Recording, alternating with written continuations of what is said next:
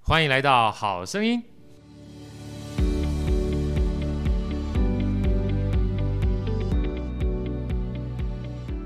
大家好，我是好趣的好哥，欢迎来到《好声音》。在好哥身边呢，是我美丽的、大方的主持人 Elsa。Elsa 跟大家问好。大家好，我是 Elsa。 Elsa，好哥请教你啊，在这段时间哈、我们就是整个国际啊，或者是我们周遭遇到了非常多这个不可预期的事情，包括疫情啦哈，或者是战争啦，战争我们是可能感受到都是在新闻上面。你自己觉得，就是这一两年来，对你的生活跟两年多以前疫情之前，你有没有觉得很大的改变？有喂、是不是？有喂、哦像是线下转线上啊，对不对？就差别很大，是啊对不对，就改变很多。对啊，然后以前的话不需要出门就戴口罩，啊现在觉得好像如果没有戴口罩就跟没穿衣服一样，对不对？ 是不是啊对？就差别很大，我就觉得很多这个呃行为的方式啦，或生活方式都很大的变化，尤其是我前一段时间听到这个，就是德国啊，像德国这么样的一个这个好的国家，它的通货膨胀都很高嗯啊，都已经到了八趴十趴了，就是去年可能是卖。一百块钱的东西，现在目前是卖了将近快一百零八块，哇一百一十块，很差别很大。是然后土耳其更夸张，土耳其的话，通货膨胀率是去年是一百块的，到现在可能变两百块了，然后一百八十块、两百块涨一倍。如果你对啊这个薪资没有增加的话，哇，你这生活水平就立马下降了。对，压力很大，对不对？啊所以好哥啊，想说今天特别邀请那个好哥非常好的朋友啊，他在这个财富管理领域里面，还有对市场趋势呢，算是研究非常透彻的一位好朋友 Darren 来跟我们一起分享他怎么看这个市场，跟我们应该怎么在这个情况之下做一些资产配置啊。我们热烈掌声欢迎 Darren，Darren 跟大家介绍一下好吗？打嗨，招呼大家。好，我是 Darren。哎，Darren 跟我们分享一下啊，你虽然是好哥的好朋友，跟我们分享一下你的这个曾经有过的工作背景啊，是在哪一个方面、哪个领域？然后 OK 现在目前主要做的工作是哪些，好不好？好啊，像我那时候高中毕业的时候，我就跟家里说我想要出国念书，出国念书，我妈就把我送到德国去。德国那这个国家是我自己选的，自己选的， 因为我不德国很想跟不我简单呢。我不想跟我姐一样，哦，你姐不在德国，我姐在 美国，在美国对，一个在欧洲，一个在美洲，对基本上做资产配置是吧？。分散风险 啊分散风险，对，对，然后我是念财务金融相关。财务金融相对关，那后来毕业后，我回台湾，因为为了要当兵，那是 Yeah 期外。对那我就进了会计师事务所会计师事务所去，做那个企业的财报对，对，那大概做了两年半之后，因为那时候在做财报的时候，就比较偏向呃审查企业他们针对投资这一块的会计科目啦。是，对，就是慢慢产生一些兴趣。对，那所以两年半之后，我觉得差不多到一个时间点，我觉得我该出来对，帮助一下可能想要了解这一块资讯的多数人、啊。人，对，对，对，所以我现在在那个银行的部分，那主要是针对高资产客户，或者是可能想要不知道怎么开始做一些理财配置的人，给他一些建议、一个参考，那呀也是一个方向。这样，对。对，其实像我刚才讲这个德国，都忘记这个 Darren，你是在德国这个曾经求学过，因为德国其实本身光德文就不是很好学，然后没错他们进去的话。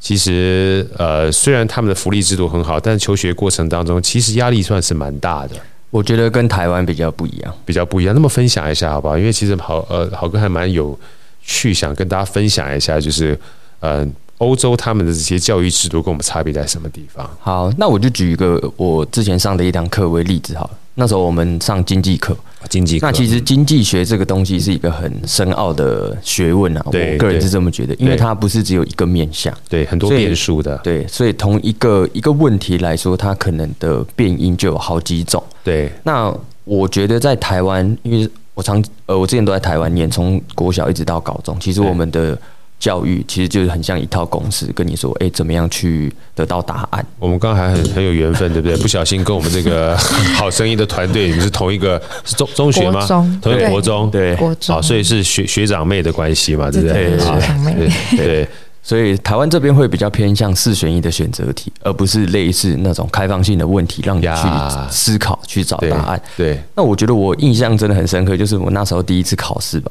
然后老师居然让我们 open book。哦，开放式的这样对子对，你知道考试你知道为什么吗？为什么他说，因为你们就算把书打开，你们也找不到答案，啊，因为他问的问题不是，比如说呃，可能像台湾就是呃，举例，甲午战争发生在几年？几年，它有个1894标嘛有个对标准答案，对，他问的问题很开放，那他可能就是要套用到一些理论，那他也不是只有一个面向去，你只要有办法站得住脚，你讲的有道理，老师就会给分。它要你是思考对，对他着重在思考面，而不是叫你去背答案。呀，对所以这基本上就是个很大的差异。我觉得啊，因为他如果说是让你思考的话，不让你在这个标准答案上面去死记硬记的话，你就会比较倾向于就是广泛的理解对，啊，然后多方的去找到你可以去论证的这个观点，对，对不对？其且实我觉得有一个好处啊，就是像可能老师他教我们，他也是透过他自己的面向去告诉学生这件事或者是这个理论。对那他现在有点像是让所有同学把自己的答案写出来，诶，呀那有点像是广纳新知的感觉。可能对是有些地方老师自己也没注意到，那他纳进来之后，诶，是不是就可能变成他下一次的教材或是一没个错参考？没所以错我觉得这是蛮重要的一个双向选择。台湾这边都比较偏向单单方式的提供，因为是单单一的标准答案嘛，对对，但如果说是老师这样子的情况之下的话，其实看起来是老师在教授，但老师也在学习。没错，对不对？他一下子可以得到好多学生来自于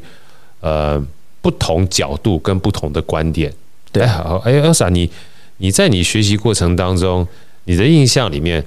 是不是也大部分都是所有标准答案的这种考试，对是吧？哈、对，比较少问答，比较少问答，对不对？对或者是说，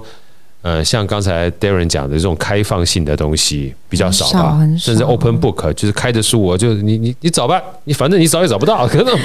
那种感觉， 老师蛮屌的，对不对？ 就你去找，你找也找不到。你知道那时候，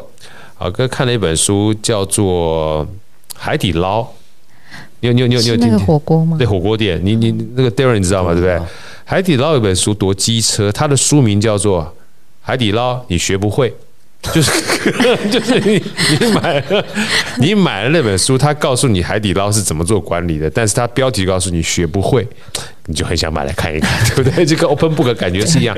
但是我觉得是有道理的，它可以告诉你一些概念。但你如果完全照抄的话，叫天时地利人和哈，不对见得符合你当时的环境。这也就是为什么今天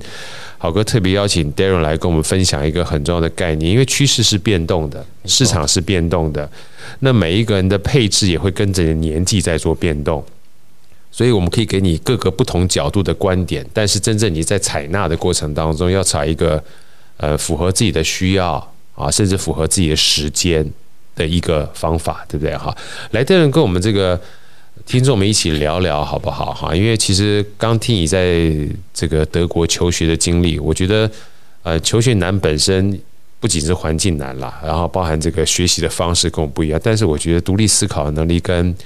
看世界这件事情哈，我觉得本身就是一个很大的价值。对啊因为其实这段时间，所以这段时间就包含这两三年来疫情的关系啊、战争关系，我刚刚跟 Elsa 在聊，其实很多东西都跟我们以前嗯的基本的认知已经不太一样了，所以市场变化非常非常大。对对，那就你而言的话，在这样的一个从呃会计业界，后来到银行业界，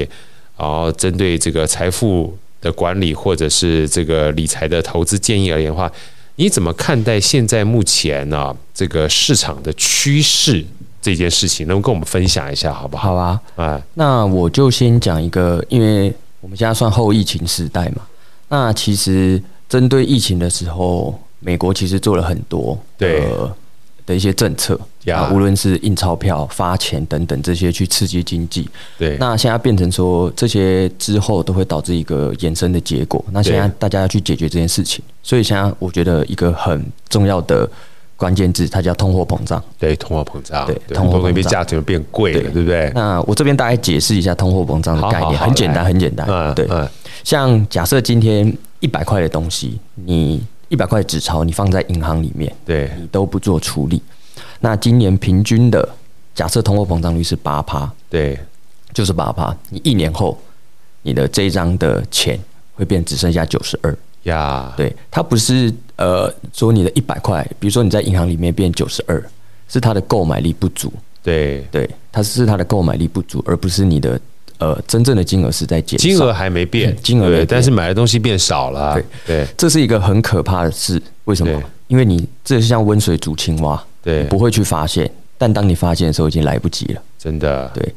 就像科学面，对，还有资产缩缩水了，对不对？没。错，哦没错。 你刚讲科学面，再多讲一下。科学面跟蛋卷冰淇淋的概念， 对 从以前的四块到现在的十块，蛋卷冰淇淋从以前的八块到现在的十八，对，对，就是吓死人了，对不这对？涨得很夸张。对，你的薪水有这样按照这个比例去成长吗？我相信不可能。对啊，你刚讲那个蛋卷冰淇淋跟那个科学面， 我不知道。来，我们我们一起我问一下 那个 Elsa，你有没有？ 你有因为我我感受很深刻，你有没有这样的体验？就是身旁周遭的东西涨价，不知不觉就涨得很可怕。出不能讲科学面跟蛋卷冰淇淋了，啊这两个已经讲完了。 你我你随便举个我例子吃，的时候就十八块了耶，你是怎么你办？是你因为年纪轻嘛，今对年 对对。来，有没有其他的经验在你身旁周遭？大概路边摊小吃店的那种面，是不对是？也是涨得很夸张哎，是不？是？对啊呀，我我我很跟你有分感嗯很有感，对不对？有的时候你看起来二十块涨到二十五块，只涨五块钱，但它涨的是百分之二十五，哎，没错，对不对？你二十块涨到二十五块，它原来的二十块涨了五块钱，虽然你绝对值是五块，但你有没有想过它涨了百分之二十五？薪资哪有涨到百分之二十五的啊、对，薪资涨百分之五就算很多就了，算很不错了，对不没对？错然后你看，像我家这个，我家在这个士林夜市那边嘛，有一个碳烤大鸡排，人家说以前是五十块，然后后来变成六十块，现在跟大家分享一下，我直接讲结论好了，九十块，对，那一斤涨得很夸张，对不对？嗯对啊，还是有人都在排。当然，你可以说你不买，但是它是一个指标性，就是。只要有人买，就代表那个需求嘛对。可它价钱就涨很多了。如果你每天吃的话，就是我们假设说以前就是五十块涨到九十块，就要简单算涨一倍好了。就是你以前能够买一块的，现在只能两天买一块或一天买半块了，对不对对？差别就很大没。错，啊所以刚刚 Darren 讲说，通货膨胀这件事情，其实是慢慢慢慢不断侵蚀我们的购买力，或是侵蚀你的荷包，这件事情影响是很大的。没错。哎，对，因为像我们很多其实台湾还是以中小，诶应该说中产阶级为主的一个对地方。那像我们很多其实算高资产的客人，他其实呃比中产阶级还注意到这件事情。是，那我讲一个比较实际面的东西啦，对，他本身钱多了，他根本就不会在意说今天这个东西从八块变十八块，为什么？因为本身对他来说这些都是小钱。对，那真正会影响到的反而是中产阶级的中产这阶一级块，对因为感受会非常的大。呀，对，其实是普罗大众嘛，对没不对？错，没错。啊，所以说像这样的趋势，其中一个是通货膨胀。那除了通货膨胀持续不断的涨价之外，还有没有其他的东西想要跟我们分享的主要趋势呢？主要的趋势，我想现在应该算一个百年难得一见的奇景啊，就像美国现在在升息的情况。对那为什么它要升息？它是也是为了去压制通膨。呀，对，所以其实这这些的消息，其实我觉得都是有点关联性的，不对是说哎、为什么现在通货膨胀这么严重，美国就要去升息这样，所以它是一定有相关的部分。那嗯，现在哦，我大概举个例子啊，现在美金的定存年初大概只有零点一 percent，零点一 percent 对年初的时年初候哦定存利息，对，那现在八个月后，现在对大概可以做到四 percent，可以做到四 percent。四 percent，所以说，你看，短短的时间，基本上将近涨了快三 percent 到四 percent 左对右，所以这也这是是一一个个非常大的嘖差异，对不对？，就是现在事件变化太快，其实短短时间内你可以把那个利率调升的这么快，是一很反常。呀，那我再举一个更比较更简单的例子啊，呃，比较比较大家普罗大众都知道，就像比如说一年的，呃，比如说一个月的存款利率，跟你存十二个月的存款利率，你觉得哪一个会比较高？利率吗？就是对利率，利率的话，Elsa，你觉得哪个比较高？存一个月跟存一年？一年吧，我我也觉得存一年。对不对？现在是通常是一年比较高，对不对？对对对，为什么？因为时间比较比较久嘛长对。那现在在发生的一件情况就是，现在可能存一个月的利率都会比可能存一年还要高。那我这部分的利率，我是针对美国的公债的值利率去做一个解换释。算对对，因为正常来说，你短时呃短天期的利率应该是要比长天期的利率的利率还要低。对但现在这是不是一个很反常的情况？对对，现在市场上现在在经历这件事情，是不是很不符合逻辑？对，那过去二三十年来间，这种几率，你们猜猜看，大概只有百分之多少？二十嗯，再低一点，三趴，哎，三趴很接近了，两趴、五趴，五趴哦，对，五趴，所以一百天可能只会五天发生这种情况。对可是因为现在美国短期内强升息的情况，现在变呃短天期的利率比长天期的利率还要高还要高很多。哦，哎因为不确定性比较高了。对，没错。那这样的情况之下，对我们一般人的生活会有什么样的影响嘞？嗯，通常存款利率高，OK，大家当然就把钱拿去呃银行放着领利息嘛，对不对？另外一个我觉得会影响比较重要的是呃房贷的利率，啊，有道理。如果房贷像我们一般，如果是两趴，甚至一点多趴的话，那这个利率跟以前比起来的话，就低很多嘛。我记得我妈妈那个时代的话，利率最高一年年息可能要负担九趴到十趴左右，很高、啊。很高那时候欸肯定是很高啊，对不对？所以现在目前，如果说你本身房贷利率就是每个月要支付的钱，从原来很低变得很高的话，你一下负担就变大了，对不对？因为你的薪水、你的固定收入没有没有变增加按比例增长，那变成说你可能每个月的开销从五千可能要多两千块在利息上面，五千变七啊千，那是不是会压缩到你可能在其他方面上面的支出？对，因为这个是必要性的支出，而不对是选择性的支出。选择性的支出，我们可以把它想成，比如说呃去外面吃饭、娱乐对费或者是玩乐费这些。那必要性支出就像你的房租、呃贷款等等这些，对，所以不要小看每个月多两千块的这个威力，一年就是多两万四，但你的对薪水却没有每个月多两千。所以通货膨胀这件事情会让我们的消费力或是购买力或实质所得下降，对不对？对那回过头来，如果你今天利息持续不断往上升的话，对一个最可怕的就是假设你有房贷的话，你每个月现金流量的支出又会压缩到你其他的支出没错，啊，所以钱除了变薄之外，还让支出变增加。哇，居大不易耶！没啊，错所以一个是通货膨胀，一个是利息上涨啊。当然，你存款存在银行里面很开心，但相反而言，如果你是支付利息费用的话，那你就好好思考一下了。对。还还没有其他的影影响呢？其他的影响，嗯，对，比如说像有些人他去，呃，我们讲说一些金融资产好了哈，像市场上面，呃不管黄金啊、石油啊，一些变化也很大。像这些东西的话，会不会造成我们这个生活上面有很大的影响？呃，当然了，就像呃，刚好跟前面有讲到那个乌俄战争嘛，嗯对那其实这部分来说就会导致呃，比如说像石油的价格上涨，对，但我觉得这种会比较偏向是呃，比如说地缘政治方面的影响，因为对战争不是天天打，对那其实它只要打完，那呃，我相信这些的价格都会比较回到快速正的常回稳。对但就像我觉得通膨这件事情，会是我觉得现在各国央行比较难以去解决的一件问题，因对，为不是说我今天 OK 我升个两趴三趴或者是十趴的这个利率，我通膨就马上降，它是一个缓慢缓慢的过程，但这个过程大家会感觉到很痛苦，对非常的痛苦。对对，就是因为升息的话，会变成导致，比如说我们这些钱，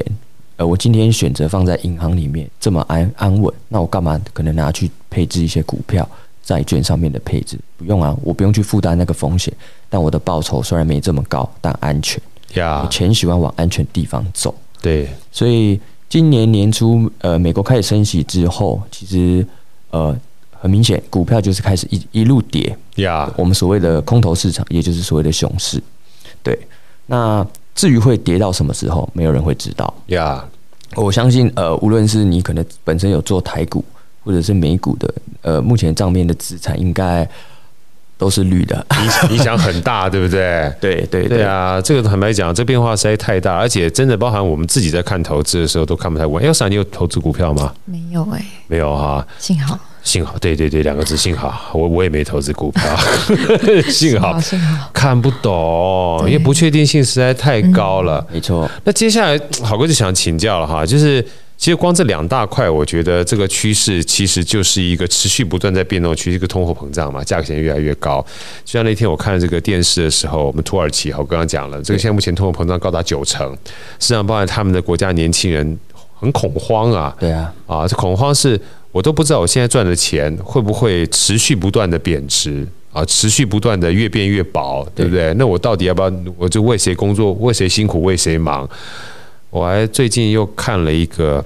公式的剧啊，这个一天就开始这样，就 就就看剧。我不知道那个什么叫是公式的剧，郭子乾叫茶经，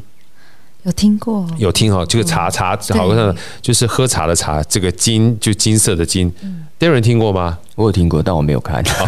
这个这这这出剧啊，其实它是讲这个，就是那时候呃，算是政府拨迁来台的时候，专门讲北浦那一带，应该讲北浦开始发源的这个有关茶农跟茶产业的事情。那其实一开头的时候就讲我们的旧台币跟新台币，你知道吧？来，我问大家一下，这个看你们这个知不知道这个可怕的历史啊？你知道我们现在台币叫新台币，对不对？是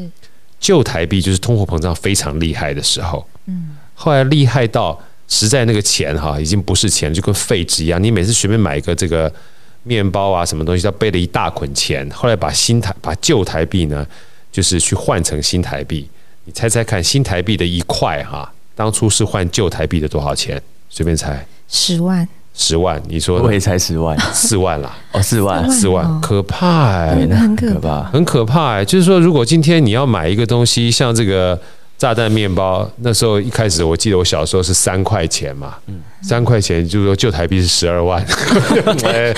来提几个炸鸡班哈，被被炸 胖，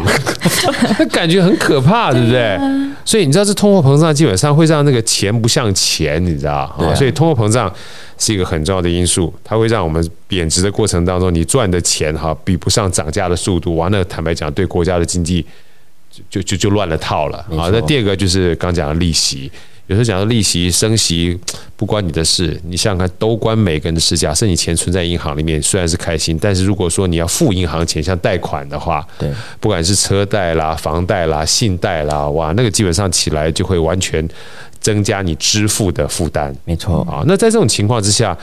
好哥接下来问 Darren 了哈。那我们每一个人的话，呃，身处在这样的一个不确定的洪流里面，你针对我们这个财富的资产啊，或者是配置啊，呃，会有什么样的建议，或者是说不同的人会有什么样的建议，跟我们分享一下好不好？呃，那我先从风险的概念跟大家说一下，因为我觉得你在做任何事情或者是任何资产配置前，你要先去了解到自己能承受的风险到底在哪边。呃，对，风险很重要，对，对所以你如果可以先把自己呃能接受的风险先画出来，对那才会有相对应的产品让自己去做一个选择。呀，那就我自己，呃，就我自己当例子好了。可能我的风，可能我还年轻，我对可以承受的风险，可能大概是账面亏损四十趴，我是觉得不会到怎么样。为什么？因为我觉得我还有时间可以去把它嗯赚回来，赚回来这个亏损。但嗯，这个不是一个很好的例子，因为对我曾经也有被嗯类似股市击败过。对对，所以我觉得风险的拿捏一定要掌控好，就是一到达那个点位，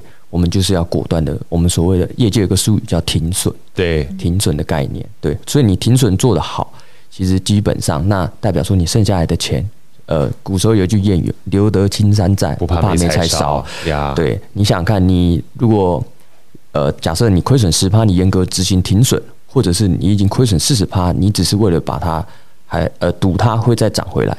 一个已经是有那个赌徒的心态，跟一个是一个完全有策略的在投资，那你觉得哪一个的胜率比较高？哦，当然是有策略的对投资了，啊当然是有对策略的投资嘛。对对，所以我觉得风险这一块的拿捏，自己先去认识一下，嗯，这一块看看自己到底可以接受的程度承受多少度有多高，对不对没？错哈，对，那风险这一块讲完之后，那我们再讨论一下我们现在该怎么做。那因为其实财富配置以及财富管理，我觉得算是一个长期久远的呃计划，它不对是说我可能今天丢一笔钱进去，我可能两个礼拜后我就要赚十趴、二十趴的报酬，呃，这个不太可能。对对，那我会建议你去呃拉斯维加斯或者是澳门，对不对？去赌场二选一，压中了就赚，对压错了大不了没了嘛，那对是不对投？机了，对不对？这就叫投机。对所以我们通常在建议做财富配置的时候是，呃会跟客人讨论说，希望这一笔钱，可能你一到两年内你不会想要去动用到。呀，对，为什么？因为如果你中间呃你失去了它的这个连续性，呃效率就不好。第一效率不好，第二还可能打折。就像定存，你做一个一年期的定存，你半年后解约，诶，利率打八折，呃对利息的就会打八折，同样的概念。对，所以这部分来说，这就像盖房子。它的配置就像你根部打稳了，你才能再慢慢往上跌。没错，所以没错，我们通常会跟客人说，投资的配置像一个理财的金三角，像一个三角形。三角形的下面这一块是最大的，呃，越稳越好越。稳越好。对，但通常这一块的报酬率不会太高，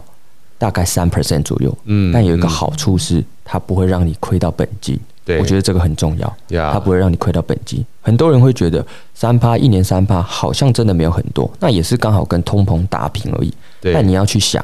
如果你今天没有做配置，你放在活存，你是每年负三去扣对。但你如果你今天有做了这个三趴的配置，好歹打平，诶，可能通膨今年没这么高，你可能还赚个一到两趴左右。对那这部分的钱就是不管你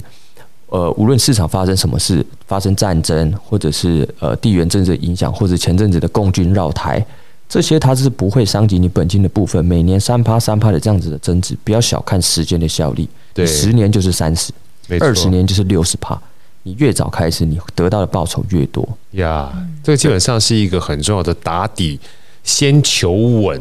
不要求造进，没错对，不对？而且可以跟着情势，我们要跟着经济的情势变动而变动，对对对不对？OK，没错非常棒，嗯，对对，那通常这下面打好之后，代表说我们这一包钱，哎，稳定了，因为对我有根基了。那再来，我们就是慢慢往上盖。中间这一块，三角形的中间这一块，我们会跟客户建议说，你可以去做一些固定收益类的商品。对这部分商品可能带有一点点的风险，但可是它的报酬大概是五到六趴。哎，呀，你想想看，假设今年你的三趴已经做好了，那中间这一块就帮你赚个五到六趴，是不是？其实你的资产是在一个往稳定增值的方向去做一个发展，对对不对？假设，所以这部分来说，虽然它带有一点点的风险，那这部分的风险我会把它归类到可能是这间公司的问题，呀，叫嗯，算是实物上面的风险，而不是类似政治风险或者是经济风险这部分。那这部分我的话，我们比较跟常跟个人建议的话，产品的话就会偏成债券，债券，债券的部啊，分。那债券我这边也是很简单跟大家介绍一下，就是是像是我们跟银行借钱，那今天我们有能力，我们把钱可能借给海外的公司，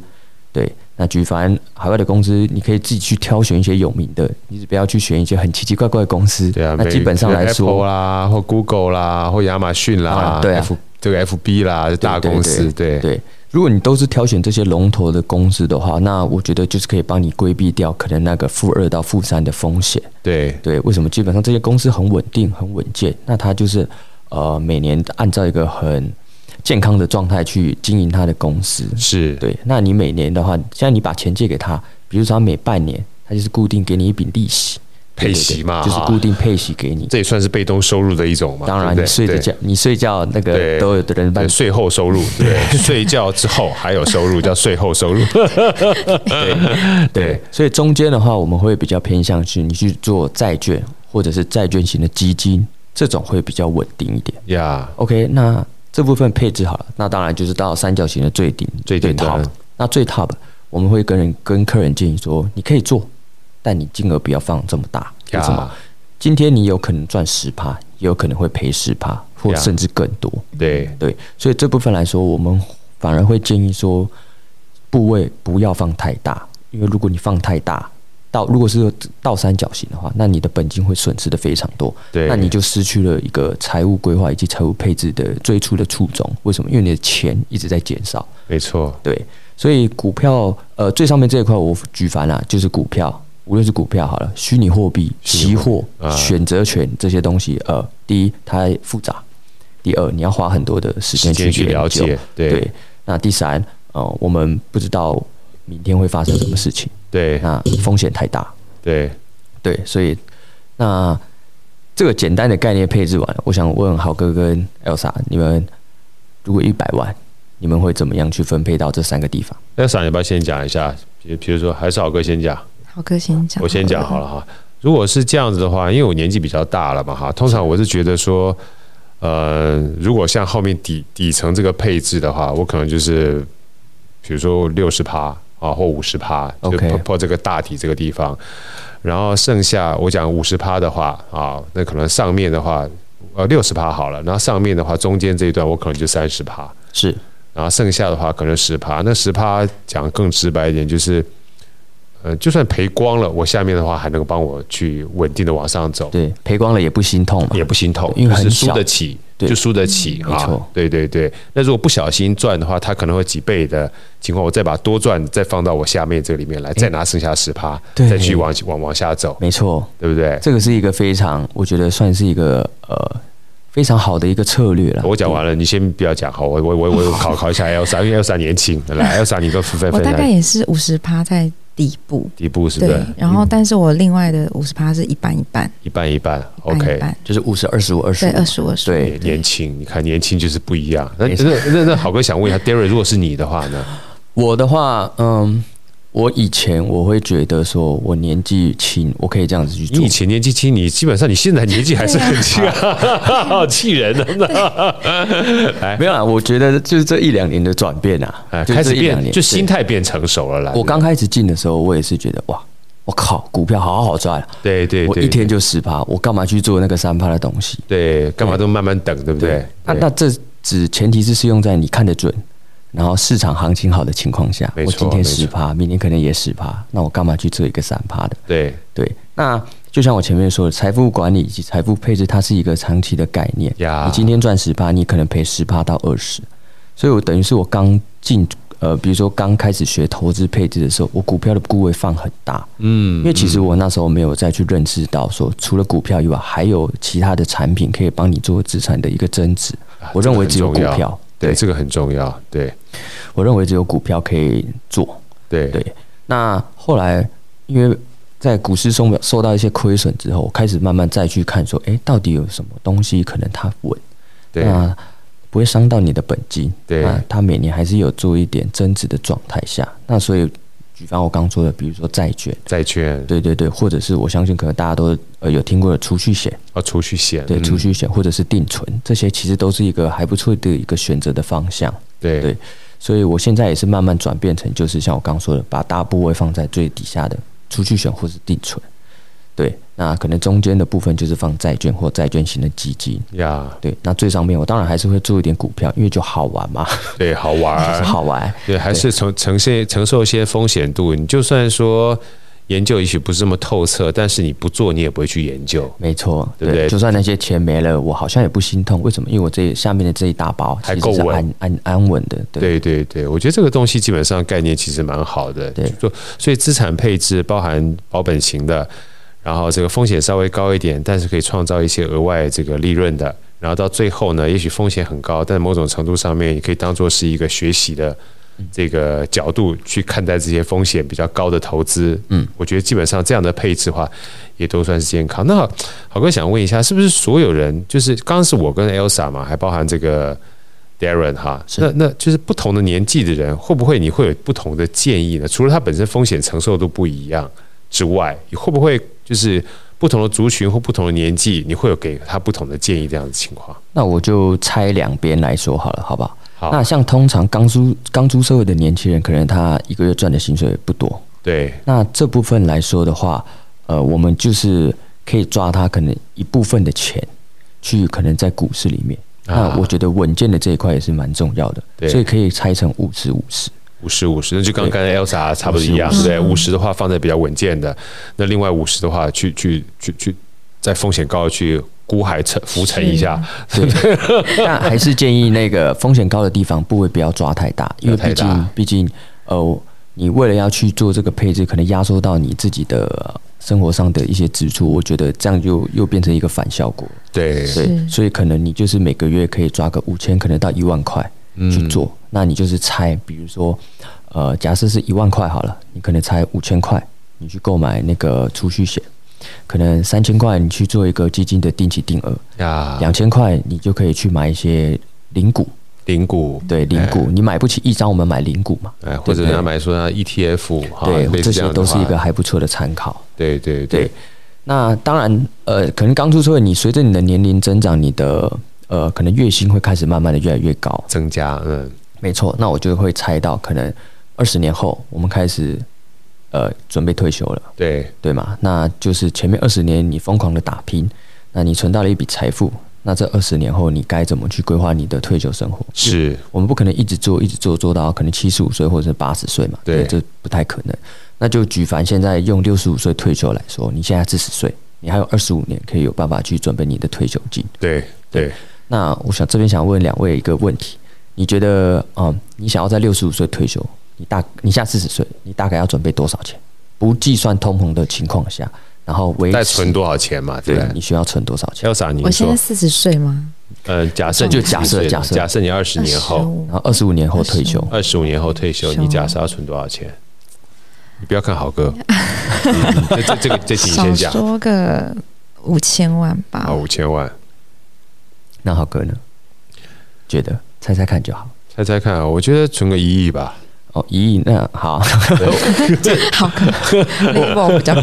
没有，给因大为我我我我因为因为我我我想说，我本来想讲五千万被 Elsa 讲完 了，我想说这这这个 double 一下啊，那我这边给大家几个数字，好好不好？那如果呃算六十五岁退休，我们活到八十岁好了，对等于是你还有将近十五年的时间。对那呃五千万来说，基本上来说，不计入通膨的情况下，五千万可以算是活得很好，啊，五千万算活得就很是好，生活的就是无余，对。无语。生活无余，对对对，对那一亿的话，当然就是有更好周游周游列国，对两倍好， 没错没 错，好更更好。哎，好还更好，对，如果都达不到这个金额了，最最最最最低哦，最低哦，保底估计还是要两千万。两千万啊，两千万， 2000万哦，这个基本上是一个很简单的一个目标对，让大家基本上努力嘛，哈参考，对对，参考啊对，OK，，两千万可能就是可能你退休后一个月是花三万块的这个部分，那可能你呃可能就是一年去出一次国这样子。啊，可以去玩儿对，嗯然后可以衣食无余，有保就是保底啊。那在这种情况之下的话，大概两千万，等于说从六十五岁退休到算活到八80十岁，岁这十80五岁年大概 OK 两千万，哇，那如果要活得更久的话，那就要是更要多很了，多，对啊， 对不对？没错，啊，所以说其实像刚才 Darren 这样讲，就是大概有个概念之后，也给我们一个很清晰的努力目 标啊，就是不要不要不要，基本上赚，因为我们常讲说财富财富哈，就是不是你收入多少，你知道你要你要先留得住才比较关键对对对啊，所以不要说今天呃，因为通货膨胀就不存钱。你存钱的过程当中，可以选择一个让你打底哈，让你通货膨胀不会一下不见的地方去存钱。是对不对？然后让你的利息收入啊，能够跟着通货膨胀，呃，去做变动，那这样至少不会把你的本给消失掉没错，啊。所以这个东西，哦我觉得获益还在在在在在真的蛮多的。所以好哥简单复盘一下，今天很开心啊，Darren 跟我们聊的两个主要的概念，让我们知道现在目前的市场趋势有两个非常重要的概关键，一个是通货膨胀。没错，啊，通货膨胀会让我们的呃收入变少，应该不是说购买力变小，对不对？哈、就是你原来如果说，除非你的这个薪资水平啊是跟着你通货膨胀涨，不太可能嘛，对不对？鸡排涨五十 percent，我怎么怎么看薪资涨五十 percent？那只有这个 Elsa 才有办法 这这这这赚到哈。所以通货膨胀这件事情已经是个趋势了啊，少则。呃，八趴十趴，多则可能八十趴到一百趴，很可怕。那第二个话就是，呃，利息会持续不断的往上升息，对啊，这现在是很多国家的一个趋势。那如果说你自己本身有贷款的话，你就要稍微谨慎了，因为这个对会增加你的呃每个月的现金支出的负担啊错，这个东西是两个很大的呃算是压力来源吧，大家对要先放在心上，不要对无视它。对对对，啊，那第二个的话，就刚刚 Darren 特别讲了，在这种情况之下，我们的资产配置要怎么去呃抗通膨又抗升息的话，其实这个三角形的配置是一个非常好的建议。对就是打底的过程当中，它市场帮工具都讲了，包含不管是债券也不是那个呃储蓄险也好，或定存也好，存在这个银行里面。看起来不会赚很多，但是至少在打底的过程当中，跟通膨的这个幅度哈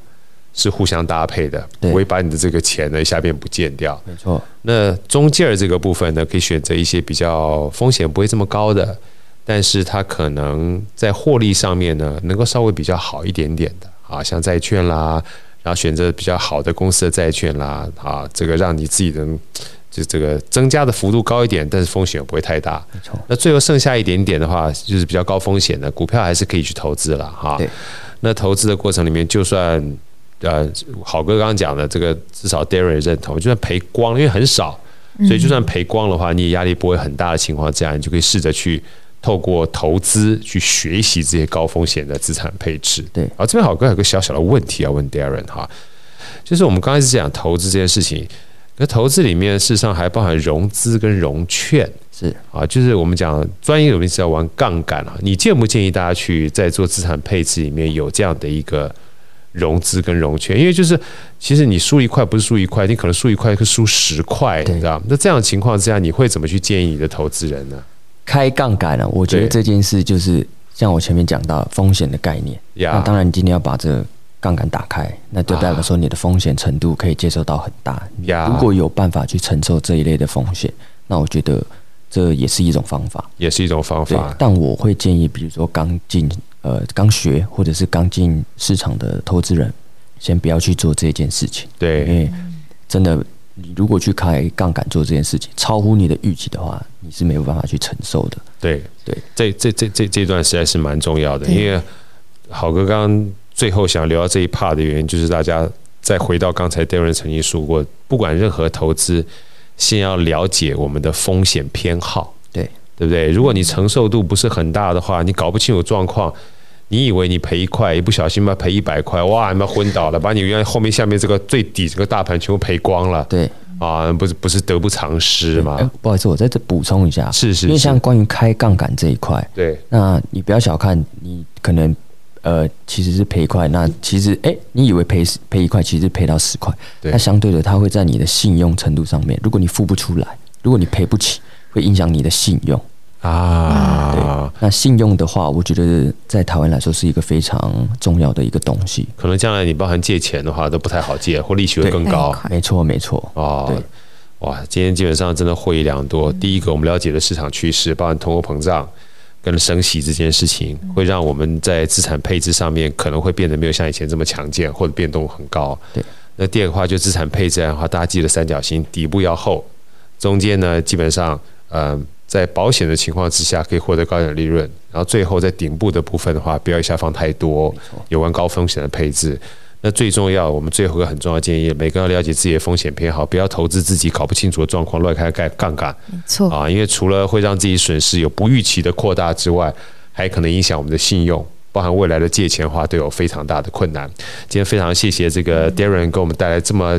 精辟、简单啊，又容易理解的这个投资，也希望对所有的我们这个好声音的听众啊，这个获益良多。也希望 Darren 呢，这个下次有机会再跟我们聊更多有关于呃理财或者资产配置相关的资讯。谢谢 Darren，好，谢谢，谢谢呃谢谢谢，谢谢谢，谢好，谢谢拜拜，拜拜。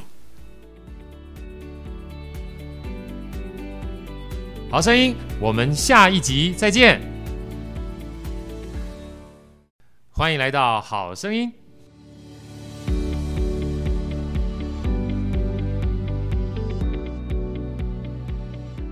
大家好，我是好趣的好哥，欢迎来到好声音，在好哥身边呢是我美丽的、大方的主持人 Elsa，Elsa 跟大家问好。大家好，我是 Elsa。 Elsa，好哥请教你啊，在这段时间哈、我们就是整个国际啊，或者是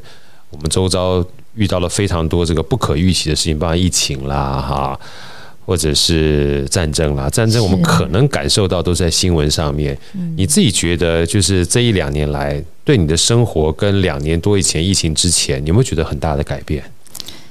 有诶、是不是？有诶、哦像是线下转线上啊，对不对？就差别很大，啊所以对不对？就改变很多。对啊，然后以前的话不需要出门就戴口罩，现在觉得好像如果没有戴口罩就跟没穿衣服一样，对不对？ 是不是啊对？就差别很大。我就觉得很多这个呃行为的方式啦，或生活方式都很大的变化，尤其是我前一段时间听到这个，就是德国啊，像德国这么样的一个这个好的国家，它的通货膨胀都很高啊，都已经到了八趴十趴了，就是去年可能是卖。一百块钱的东西，现在目前是卖了将近快一百零八块，哇一百一十块，很差别很大。是啊然后土耳其更夸张，土耳其的话，通货膨胀率是去年是一百块的，到现在可能变两百块了，啊，一百八十块、两百块涨一倍。如果你对啊这个薪资没有增加的话，哇，你这生活水平就立马下降了，对，压力很大，对不对？啊所以好哥啊，想说今天特别邀请那个好哥非常好的朋友啊，他在这个财富管理领域里面，还有对市场趋势呢，算是研究非常透彻的一位好朋友 Darren 来跟我们一起分享他怎么看这个市场，跟我们应该怎么在这个情况之下做一些资产配置啊。我们热烈掌声欢迎 Darren，Darren 跟大家介绍一下好吗？打嗨，招呼大家。好，我是 Darren。哎，Darren 跟我们分享一下啊，你虽然是。好哥的好朋友，跟我们分享一下你的这个曾经有过的工作背景啊，是在哪一个方面、哪一个领域？然后 OK 现在目前主要做的工作是哪些，好不好？好啊，像我那时候高中毕业的时候，我就跟家里说我想要出国念书，出国念书，我妈就把我送到德国去。德那这个国国家是我自己选的，自己选 的，因为我不德国很想跟不我简单呢。我不想跟我姐一样，哦，你姐不在德国，啊我姐在 美国，在美国啊对，一个在欧洲，一个在美洲，对基本上做资产配置是吧？分散风险。啊 分散风 险，对，对，然后我是念财务金融相关。财务金融相对关，那后来毕业后，我回台湾，因为为了要当兵，那是 Yeah 期外。对那我就是进了会计师事务所会计师事务所去，做那个企业的财报。对，对，那大概做了两年半之后，因为那时候在做财报的时候，就比较偏向呃审查企业他们针对投资这一块的会计科目啦。是，对，就是慢慢产生一些兴趣。对，那所以两年半之后，我觉得差不多到一个时间点，我觉得我该出来对，帮助一下可能想要了解这一块资讯的多数人啊。人，对，对，对，所以我现在在那个银行的部分，那主要是针对高资产客户，或者是可能想要不知道怎么开始做一些理财配置的人，给他一些建议、一个参考，那也呀是一个方向。这样，对。对，其实像我刚才讲这个德国的，忘记这个 Darren，你是在德国这个曾经求学过，因为德国其实本身光德文就不是很好学，然后没错他们进去的话。其实，呃，虽然他们的福利制度很好，但求学过程当中，其实压力算是蛮大的，我觉得跟台湾比较不一样。比较不一样。那么分享一下好不好？因为其实好，呃，好哥还蛮有趣，想跟大家分享一下，就是，呃，欧洲他们的这些教育制度跟我们差别在什么地方？好，那我就举一个我之前上的一堂课为例子好了。那时候我们上经济课，经济课那其实经济学这个东西是一个很深奥的学问啊，对我个人是对这么觉得，因为对它不是只有一个面向。对很多所以变数的，对，所以同一个一个问题来说，它可能的变音就有好几种。对那我觉得在台湾，因为我常呃，我之前都在台湾念，从国小一直到高中，其实对我们的教育其实就是很像一套公式，跟你说，哎、怎么样去得到答案？我们刚才很很有缘分，对不对？不小心跟我们这个 好声音的团队，你们是同一个是中中学吗国？中同一个对国中，对国中好，所以是学学长妹的关系嘛，对不对对？对对好学长妹对对所以台湾这边会比较偏向四选一的选择题，而不是类似那种开放性的问题，让你去呀思考、去找 对答案。对那我觉得我印象真的很深刻，就是我那时候第一次考试吧，然后老师居然让我们 open book。哦，开放式的这样子对对，你考知道我试你知道为什么吗？为什么他说，因为你们就算把书打开，你们也找不到答案，啊，因为他问的问题不是，比如说呃，可能像台湾就是呃，举例，甲午战争发生在几年？几年它有个1890标嘛有个对标准答案，对他问的问题很开放，那他可能就是要套用到一些理论，那他也不是只有一个面向去，你只要有办法站得住脚，你讲的有道理，老师就会给分。他要你是思考对，对他着重在思考面，而不对啊是叫你去背答案。呀，对所以这基本上就是这个很大的差异。我觉得啊，因为他如果说是让你思考的话，不让你在这个标准答案上面去死记硬记的话，你就会比较倾向于就是广泛的理解对，啊，然后多方的去找到你可以去论证的这个观点，对，对不对？其且实我觉得有一个好处啊，就是像可能老师他教我们，他也是透过他自己的面向去告诉学生这件事或者是这个理论。对那他现在有点像是让所有同学把自己的答案写出来。诶，呀那有点像是广纳新知的感觉，可能对是有些地方老师自己也没注意到，那他纳进来之后，诶，是不是就可能变成他下一次的教材或是一没个错参考？没所以错我觉得这是蛮重要的一个双向选择。台湾这边都比较偏向单单方式的提供，因为是单单一的标准答案嘛，对，对，但如果说是老师这样子的情况之下的话，其实看起来是老师在教授，但老师也在学习。没错，对不对？他一下子可以得到好多学生来自于呃不同角度跟不同的观点。对哎，好，哎，Elsa，你你在你学习过程当中，你的印象里面是不是也大部分都是所有标准答案的这种考试，对是吧？哈、对，比较少问答，比较少问答，对不对？对或者是说。呃，像刚才 Darren 讲的这种开放性的东西比较少吧，很少很少甚至 open book 就是开着书，我就你你你找吧，你反正你找也找不到，可 能那种那种感觉老师蛮屌的，对不对？ 就你去找，你找也找不到。你知道那时候，啊哥看了一本书，叫做《海底捞》，你有你有你有你有是听那个火锅吗对？火锅店，你你那个 Darren 你哦知道吗？对不对？海底捞有本书夺机车，它的书名叫做《海底捞你学不会》，就是 就是你你买了 你买了那本书，它告诉你海底捞是怎么做管理的，但是它标题告诉你学不会，你就很想买来看一看，对不 对？这跟 Open Book 感觉是一样， 但是我觉得是有道理的，它可以告诉你一些概念。但你如果完全照抄的话，叫天时地利人和哈，不对见得符合你当时的环境。这也就是为什么今天好哥特别邀请 Darren 来跟我们分享一个很重要的概念，因为趋势是变动的，市场是变动的，那每一个人的配置也会跟着你的年纪在做变动。所以我们可以给你各个不同角度的观点，但是真正你在采纳的过程当中，要采一个呃符合自己的需要啊，甚至符合自己的时间的一个方法，对不对哈？来的人跟我们这个听众们一起聊聊好不好哈？因为其实刚听你在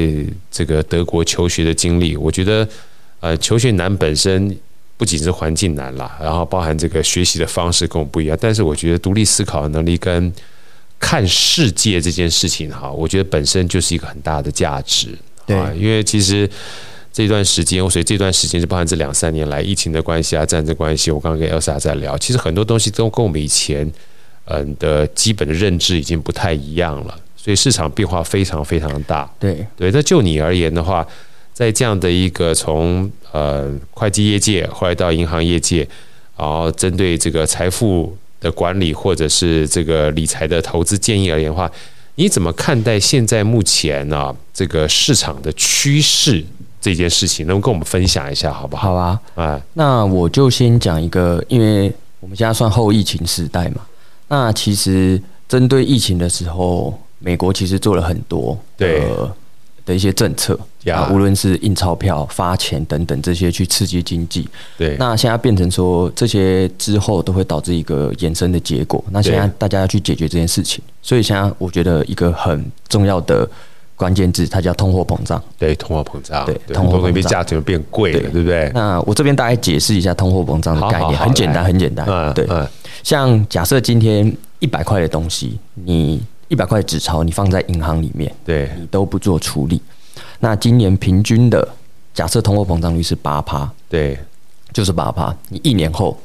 你的这一张的钱会变只剩下九十二。呀，对，它不是呃说你的一百块，比如说你在银行里面变九十二，是它的购买力不足。对，对，它是它的购买力不足，而不是你的呃真正的金额是在减少。金额还没变，嗯金额没对，变但是买的东西变少了，啊对对这是一个很可怕的事，为什么对？因为你这就像温水煮青蛙，对你不会去发现，但当你发现的时候已经来不及了。真的，对，就像就科资产学面，对，还有资产缩缩水了，对不对？没。错，没错。你刚讲科学面，再多讲一 下。科学面跟蛋卷冰淇淋的啊概念，对从以前的四块到现在的十块，蛋卷冰淇淋从以前的八块到现在的十八，对，对，就是吓死人了，对不这对？涨得很夸张。对，你的薪水有这样按照这个比例去成长吗？我相信不可能。对啊，你刚讲那个蛋卷冰淇淋跟那个科学面， 我不知道。来，我们我们一起我问一下，那个 Elsa，你有没 有？你有因为我我感受很深刻，你有没有这样的体验？就是身旁周遭的东西涨价，不知不觉就涨得很可怕。出不能讲科学面跟蛋卷冰淇淋了，这两个已经讲完了。你我你随便举个我例子吃。的时候就十八块了耶，你是怎你么办？是你，因为你年纪轻嘛，对今年18对对。来，有没有其他的经验在你身旁周遭？大概路边摊小吃店的那种面，是不对是？也是涨得很夸张哎，是不？是？对啊，我我我很跟你有分感嗯很有感，对不对？有的时候你看起来二十块涨到二十五块，只涨五块钱，但它涨的是百分之二十五，哎，没错，对不对？你二十块涨到二十五块，它原来的二十块涨了五块钱，虽然你绝对值是五块，但你有没有想过它涨了百分之二十五？薪资哪有涨百分之二十五的、啊？对，薪资涨百分之五就算很多就了算很不错了，对不没对？错然后你看，像我家这个，我家在这个士林夜市那边嘛，有一个碳烤大鸡排，人家说以前是五十块，然后后来变成六十块，现在跟大家分享一下，我直接讲结论好了，九十块，对，那一斤涨得很夸嗯张，对不对？对啊，还是有人都在排。 当然，你可以说你不 买，但是它是一个指标性，就是。只要有人买，就代表那个需求嘛对。可它价钱就涨很多了。如果你每天吃的话，就是我们假设说以前就是五十块嗯涨到九十块，就要简单算涨一倍好了。就是你以前能够买一块的，现在只能两天买一块，或一天买半块了，对不对哦对？差别就很大没。错，所以刚刚 Darren 讲说，通货膨胀这件事情，其实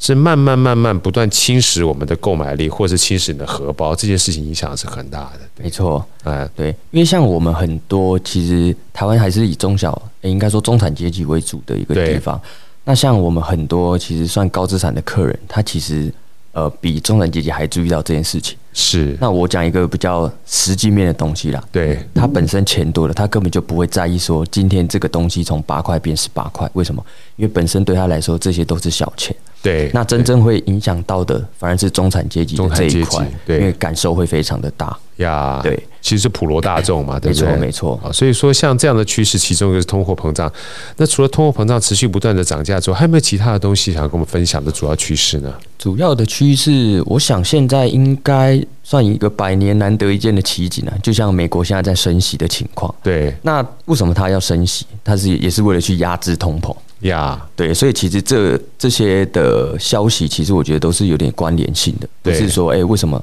现在通货膨胀这么严重，美国就要去升息这样，所以它是一定有相关的部分。那嗯，现在哦，我大概举个例子啊，现在美金的定存啊年初大概只有零点一 percent，零点一 percent 对年初的时年初候哦定存利息，对，那现在八个月后，现在对大概可以做到四 percent，可以做到四 percent。四 percent，所以说你看，短短的时间，基本上将近涨了快三 percent 到四 percent 左右对，所以这也这是是一一个个非常大的差异，对不对？就是现在事件变化太快，其实短短时间内你可以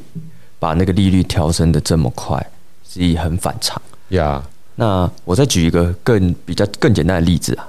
呃，比较比较大家普罗大众都知道，就像比如说一年的，呃，比如说一个月的存款利率，跟你存十二个月的存款利率，你觉得哪一个会比较高？利率吗？就是对利率，利率的话，Elsa 你觉得哪个比较高？存一个月跟存一年？一年吧，我我也觉得存一年。对不对？现在是通常是一年比较高，对不对？对对对，为什么？因为时间比较比较久嘛长对对，那现在在发生的一件情况就是，现在可能存一个月的利率都会比可能存一年还要高。那我这部分的利率，我是针对美国的公债的值利率去做一个解换释。算对对，因为正常来说，你短时呃短天期的利率应该是要比长天期的利率的利率还要低。对但现在这是不是一个很反常的情况？对对，现在市场上现在在经历这件事情，是不是很不符合逻辑？对，那过去二三十年来间，这种几率，你们猜猜看，大概只有百分之多少？二十嗯，再低一点，三趴，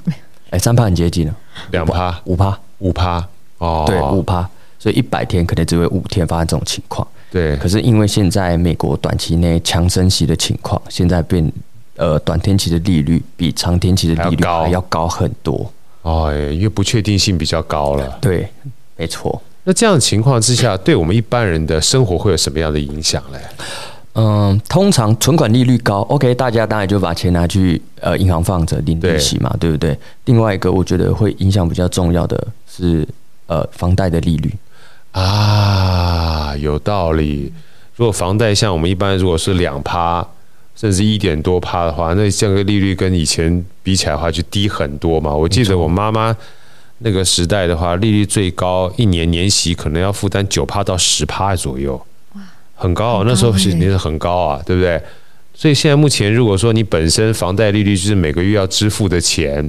从原来很低变得很高的话，你一下负担就变大了，对不对？因为你的薪水、你的固定收入没有没有变增加同比例增长，那变成说你可能每个月的开销从五千可能要多两千块在利息上面，五千变七啊千，那是不是会压缩到你可能在其他方面上面的支出？对，因为这个是必要性的支出，而不对是选择性的支出。选择性的支出，我们可以把它想成，比如说呃去外面吃饭、娱乐对费或者是玩乐费这些。那必要性支出就像你的房租、呃贷款等等这些，对，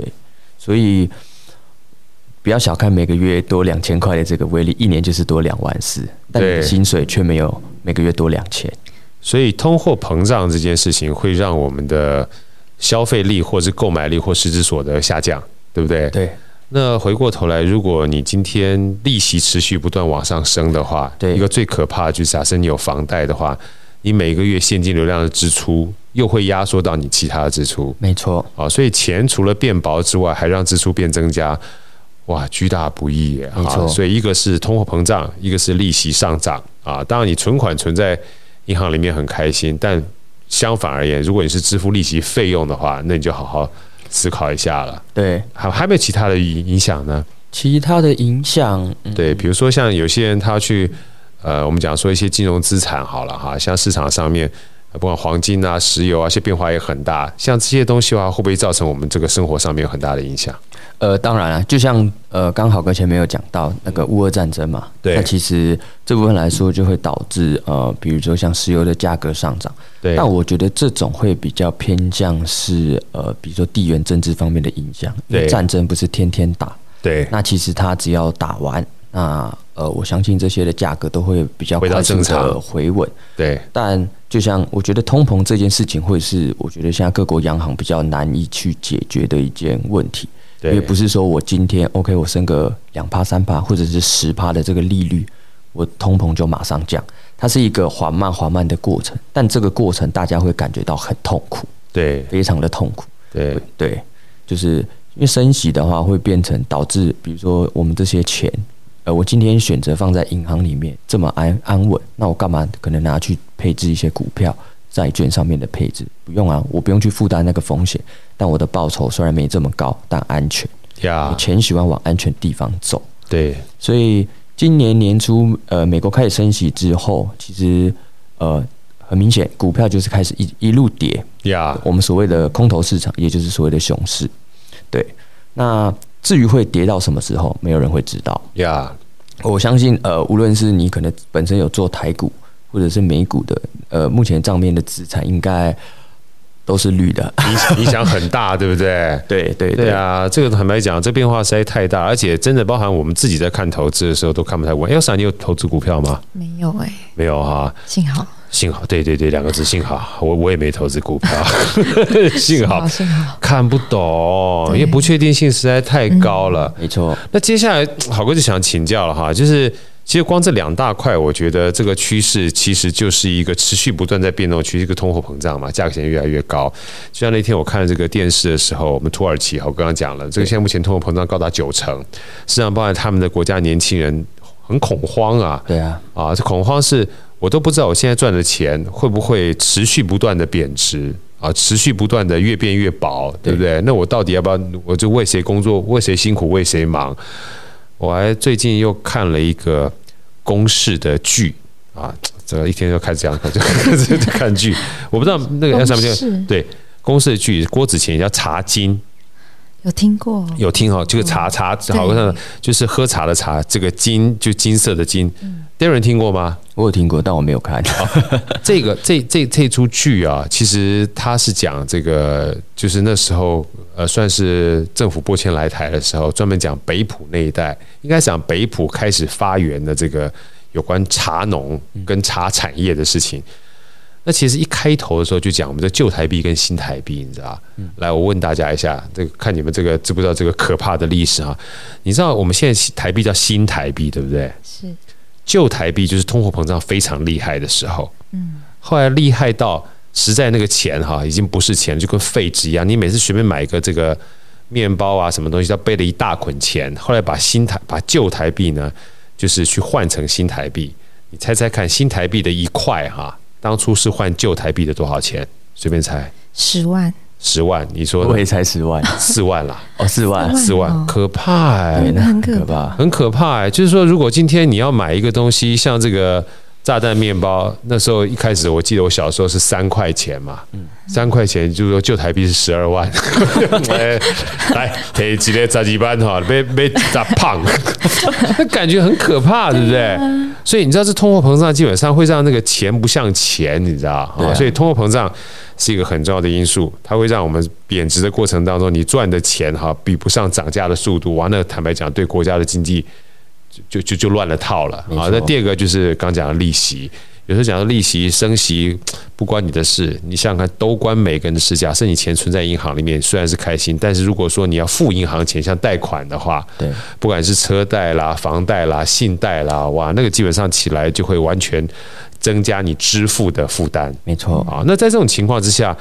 好哥接下来问 Darren 了哈，那我们每一个人的话，呃，身处在这样的一个不确定的洪流里面，你针对我们这个财富的资产啊，或者是配置啊，呃，会有什么样的建议，或者是说不同的人会有什么样的建议，跟我们分享一下，好不好？呃，那我先从风险的概念跟大家说一下，因为我觉得你在做任何事情或者是任何资产配置前，你要先去了解到自己能承受的风险到底在哪边。呃，对，风险很重要，对，对所以你如果可以先把自己呃能接受的风险先画出来，对那才会有相对应的产品让自己去做一个选择。呀，那就我自己，呃，就我自己当例子好了。可能我的风，可能我还年轻，我的可以承受的风险，可能大概是账面亏损四十趴，我是觉得不会到怎么样。为什么？因为我觉得我还有时间可以去把它嗯赚回来，赚回嗯来这个亏损。但嗯、这个不是一个很好的例子，因为对我曾经也有被嗯、类似股市击败过。对对，所以我觉得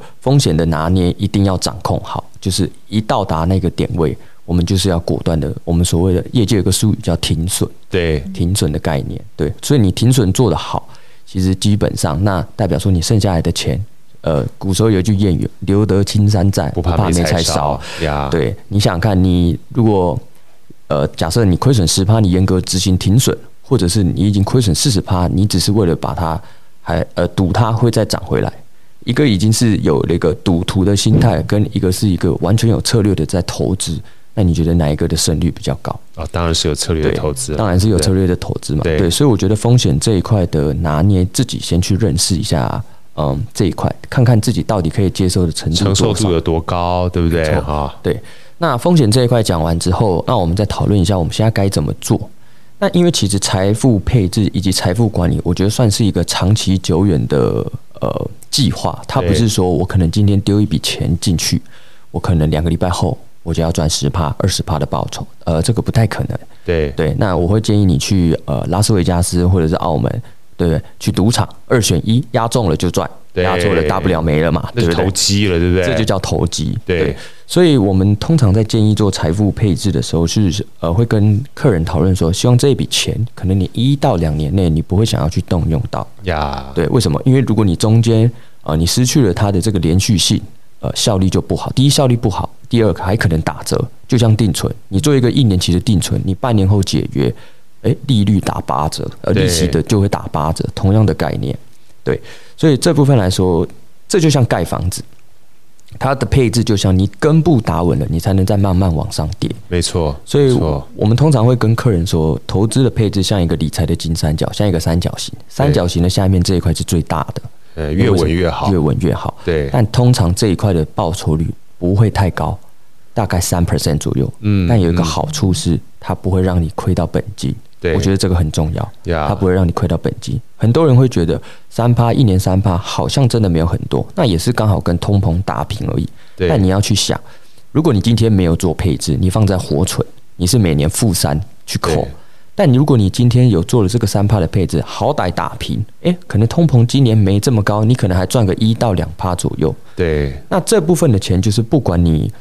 呃，无论市场发生什么事，发生战争，或者是呃地缘政治的影响，或者前阵子的共军绕台，这些它是不会伤及你本金的部分。每年三趴三趴的这样子的增值，不要小看时间的效力，对十年就是三十，没错二十年就是六十趴。你越早开始，你得到的报酬越多。呀，这个基本上是一个很重要的打底，先求稳，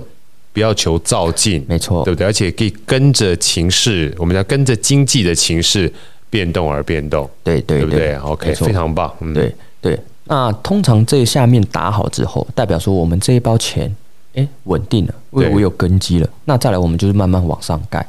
中间这一块，三角形的中间这一块，我们会跟客户建议说，你可以去做一些固定收益类的商品。对这部分商品可能带有一点点的风险，但可是它的报酬大概是五到六趴。诶，呀，你想想看，假设今年你的三趴已经做好了，那中间这一块就帮你赚个五到六趴，是不是？其实你的资产是在一个往稳定增值的方向去做一个发展，对对不对？假设，所以这部分来说，虽然它带有一点点的风险，那这部分的风险我会把它归类到可能是这间公司的问题，呀，叫嗯，算是实物上面的风险，而不是类似政治风险或者是经济风险这部分。那这部分我的话，我们比较跟常跟个人建议的话，产品的话就会偏成债券，债券债券的部啊分。那债券我这边也是很简单跟大家介绍一下，就是是像是我们跟银行借钱，那今天我们有能力，我们把钱可能借给海外的公司，对，那举凡海外的公司，你可以自己去挑选一些有名的，你只不要去选一些很奇奇怪怪的公司，对啊，那基美本上来 Apple 啊说，啦，或 Google 啦，或亚马逊啦啊，对啊 F 这个 FB 啦，大公司，对对，如果你都是挑选这些龙头的公司的话，那我觉得就是可以帮你规避掉可能那个负二到负三的风险。对对，为什么基本上这些公司很稳定、很稳健？那它就是呃每年按照一个很健康的状态去经营它的公司。是，对，那你每年的话，现在你把钱借给他，比如说他每半年，他就是固定给你一笔利息，对配对对息嘛就是哈固定配息给你。这也算是被动收入的一种嘛。当然，对不对你睡着对觉，你睡觉那对个都有的人办对，税后收 入，对不对，睡觉之后还有收入，叫税后收入。 对，所以中间的话，我们会比较偏向是你去做债券或者是债券型的基金，这种会比较稳定一点。呀， OK，那这部分配置好了，那当然就是到三角形的最顶最顶端 top。那最 top 我们会跟人跟客人建议说，你可以做，但你金额不要放这么大。为什么呀？今天你有可能赚十趴，也有可能会赔十趴，或呀甚至更多。对，对，所以这部分来说，我们反而会建议说，部位不要放太大，因为如果你放太大，到如果是倒三角形的话，那你的本金会损失的非常多，对那你就失去了一个财务规划以及财务配置的最初的初衷。为什么？因为你的钱一直在减少，没错，对，所以股票呃最上面这一块我举凡啦、就是股票。无论是股票好了，虚拟货币、虚拟期货货、币啊选择权这些东西，呃，第一它复杂，第二你要花很多的时时间间去研了究解，对对，那第三，呃，我们不知道明天会发生什么事情，对那风险太大，对，对，所以那这个简单的概念配置完了，我想问豪哥跟 Elsa，你们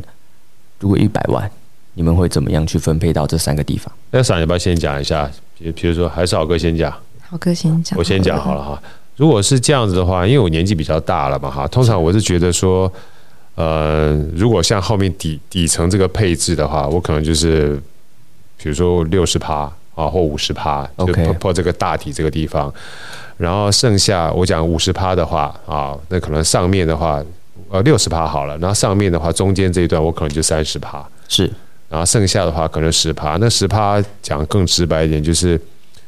呃，就算赔光了，我下面的话还能帮我去稳定的往上走，对，赔光了也不心痛嘛，也不心痛，因为就是很输小得起，对就输得起没哈错对对对，那如果不小心赚的话，它可能会几倍的情况，我再把多赚再放到我下面这里面来，再拿剩下十趴，对再去往往往下走，没错，对不对？这个是一个非常，我觉得算是一个呃非常好的一个策略了。我讲完了，你先不要讲好，我我我我考考一下 Elsa，因为 Elsa 年轻，来 Elsa 你跟分分我分大概享也是五十趴在底部，底部是不嗯对是，然后但是我另外的五十趴是一半一半，一半一半一半一？OK，半，就是五十二十五二十对，二十五二十五。对也年轻，你看年轻就是不一样。那嗯没那错那那好哥想问一下 d a r r y 如果是你的话呢？ 我的话，嗯，我以前我会觉得说我年纪轻，我可以这样子去你做以。前年纪轻，你基本上你现在年纪还是很轻啊，好 气人 啊！没有啦，我觉得就是这一两年的转变啊哎，就开这始一两变年就心。对态变成熟了啦。我刚开始进的时候，我也是觉得哇，我靠，股票好好赚啊！对对，对我一天就十趴，我干嘛去做那个三趴的东西？对，干嘛都慢慢等，对不对？那那这只前提是适用在你看得准，然后市场行情好的情况下。没我错今天没十错趴，明天可能也十趴，那我干嘛去做一个三趴的？对对，那就像我前面说的，财富管理以及财富配置，它是一个长期的概念。呀你今天赚十趴，你可能赔十趴到二十，所以我等于是我刚进呃，比如说刚开始学投资配置的时候，我股票的部位放很大，嗯，因为其实我那时候没有再去认识到说，除了股票以外，还有其他的产品可以帮你做资产的一个增值。我认为只有啊这股个很重票要，对，这个很重要，对我认为只有股票可以做，对对，那后来因为在股市中受到一些亏损之后，我开始慢慢再去看说，诶，到底有什么东西可能它稳，对那不会伤到你的本金，对那它每年还是有做一点增值的状态下，那所以举凡我刚说的，比如说债券。债券对对对，或者是我相信可能大家都呃有听过的储蓄险，啊，储蓄险，对嗯储蓄险或者是定存，这些其实都是一个还不错的一个选择的方向。对对所以我现在也是慢慢转变成，就是像我刚说的，把大部位放在最底下的储蓄险或是定存。对，那可能中间的部分就是放债券或债券型的基金。呀，对，那最上面我当然还是会做一点股票，因为就好啊玩嘛，对，好玩 就是儿，好玩。对，还是承承现承受一些风险度。你就算说研究也许不是这么透彻，但是你不做，你也不会去研究，没错，对不对就算那些钱没了，我好像也不心痛。为什么？因为我这下面的这一大包还其实是够稳安安安稳的。对对，对对，我觉得这个东西基本上概念其实蛮好的。对就所以资产配置包含保本型的，然后这个风险稍微高一点，但是可以创造一些额外这个利润的。然后到最后呢，也许风险很高，但某种程度上面也可以当做是一个学习的嗯这个角度去看待这些风险比较高的投资。嗯，我觉得基本上这样的配置的话，也都算是健康。那好好哥想问一下，是不是所有人就是刚刚是我跟 Elsa 嘛，还包含这个 Darren 哈？是那那就是不同的年纪的人，会不会你会有不同的建议呢？除了他本身风险承受度不一样之外，你会不会就是不同的族群或不同的年纪，你会有给他不同的建议这样的情况？那我就拆两边来说好了，好不好？好，那像通常刚出刚出社会的年轻人，可能他一个月赚的薪水不多。对那这部分来说的话，呃，我们就是可以抓他可能一部分的钱，去可能在股市里面。啊那我觉得稳健的这一块也是蛮重要的，对所以可以拆成五十五十。五十五十，那就跟刚才 Elsa 差不多一样， 50对，五十的话放在比较稳健的，那另外五十的话去去去去在风险高的去孤海沉浮沉一下，对， 但还是建议那个风险高的地方部位不要抓太大，因为不要太毕大竟毕竟呃，你为了要去做这个配置，可能压缩到你自己的呃生活上的一些支出，我觉得这样又又变成一个反效果。对，对，所以可能你就是每个月可以抓个五千，可能到一万块嗯去做。那你就是拆，比如说，呃，假设是一万块好了，你可能拆五千块，你去购买那个储蓄险，可能三千块你去做一个基金的定期定额，呀，两千块你就可以去买一些零股，零股，对零股，你买不起一张，我们买零股嘛，哎，或者对不对人家买说像 ETF 哈，类对，似这这些样的都是一话个还不错的参考。对对对，那当然，呃，可能刚出社会，你随着你的年龄增长，你的呃，可能月薪会开始慢慢的越来越高。增加，嗯，没错，那我就会猜到，可能二十年后我们开始呃准备退休了，对对吗？那就是前面二十年你疯狂的打拼，那你存到了一笔财富，那这二十年后你该怎么去规划你的退休生活？是，我们不可能一直做一直做做到可能七十五岁或者是八十岁嘛，对这不太可能。那就举凡现在用六十五岁退休来说，你现在四十岁，你还有二十五年可以有办法去准备你的退休金。对对，那我想这边想问两位一个问题：你觉得，嗯，你想要在六十五岁退休，你大你现在四十岁，你大概要准备多少钱？不计算通膨的情况下，然后维再持存多少钱嘛，对对不对你需要存多少钱？ ？Elsa，我您现在说，四十岁吗？呃，假设就你假几设岁呢假设假设你二十年后， 25然后二十五年后退休25，二十五年后退休，是你假设要存多少钱？你不要看豪哥，嗯这这这个这题你先少讲说个五千万吧啊，。五千万，那浩哥呢？觉得猜猜看就好。猜猜看啊，我觉得存个一亿吧，哦，一亿那 好，好，可能 level 比较高没有，因为我我我我因为因为我我我想说，我本来想讲五千万被 Elsa 讲完了，我想说这这这个 double 一下啊，那我这边给大家几个数字，好好不好？那如果呃算六十五岁退休，我们活到八十岁好了，对等于是你还有将近十五年的时间。对，那呃五千万来说，基本上来说不计入通膨的情况下，五千万可以算是活得很好，啊，五千万算活得很就是好生，活的就是无余，对，无语。生活无余，对对对。对那一亿的话，当然就是有更周游好周游列国，对，两倍好， 没错没错， 好更更好。 哎，好还要更好，对，如果都达不到这个金额呢，最最最最最低哦，最低哦，保底估计还是要两千万。两千万啊，两千万， 2000万哦，这个基本上是一个很简单的一个目标，对让大家基本上努力嘛，哈参考，对对，参考啊对，OK，，两千万可能就是可能你退休后一个月是花三万块的这个部分，那可能你呃可能就是一年去出一次国这样子。啊，可以去玩儿对，嗯然后可以衣食无余，有保、就是保底啊。那在这种情况之下的话，大概两千万，等于说从六十五岁退休到算活到八80十岁，岁这十五80年大概 OK 两千万，哇，那如果要活得更久的话，那就要更 多很了，多对啊，对不对？没错啊，所以说其实像刚才 Darren 这样讲，就是大概有个概念之后，也给我们一个很清晰的努力目标啊，就是不要不要不要，基本上赚，因为我们常讲说财富财富哈，就是不是你收入多少，你知道，你要你要先留得住才比较关键。对对对啊，所以不要说今天，呃，因为通货膨胀就不存钱。你存钱的过程当中，可以选择一个让你打底哈，让你通货膨胀不会一下不见的地方去存钱，是对不对？然后让你的利息收入啊，能够跟着通货膨胀，呃，去做变动，那这样至少不会把你的本给消失掉没。错，啊，所以这个东西，哦我觉得获益还在在在对呀在在真的蛮多的。所以好哥简单复盘一下，今天很开心啊，Darren 跟我们聊的两个主要的概念，让我们知道现在目前的市场趋势有两个非常重要的概关键，一个是通货膨胀没错，啊，通货膨胀会让我们的呃收入变少，应该不是说购买力变小，对不对？啊哈、就是你原来如果说，除非你的这个。薪资水平啊，是跟着你通货膨胀涨，不太可能嘛，对不对？鸡排涨五十 percent，我怎么可怎么可能？ 西施涨五十 percent，那只有这个 Elsa 才有办法这这这这赚到哈。所以通货膨胀这件事情已经是个趋势了啊，少则呃八趴十趴，多则可能八十趴到一百趴，很可怕。那第二个话就是呃利息会持续不断的往上升息，对啊，这现在是。很多国家的一个趋势。那如果说你自己本身有贷款的话，你就要稍微谨慎了，因为这个对会增加你的呃每个月的现金支出的负担啊错。这个东西是两个很大的呃算是压力来源吧，大家对要先放在心上，不要无视它。对对对，啊，那第二个的话，就刚刚 Darren 特别讲了，在这种情况之下，我们的资产配置要怎么去呃抗通膨又抗升息的话，其实这个三角形的配置是一个非常好的建议。对就是打底的过程当中，它市场帮工具都讲了，包含不管是债券也好，不是那个呃储蓄险也好，或定存也好，存在这个银行里面，看起来不会赚很多，但是至少在打底的过程当中，跟通膨的这个幅度哈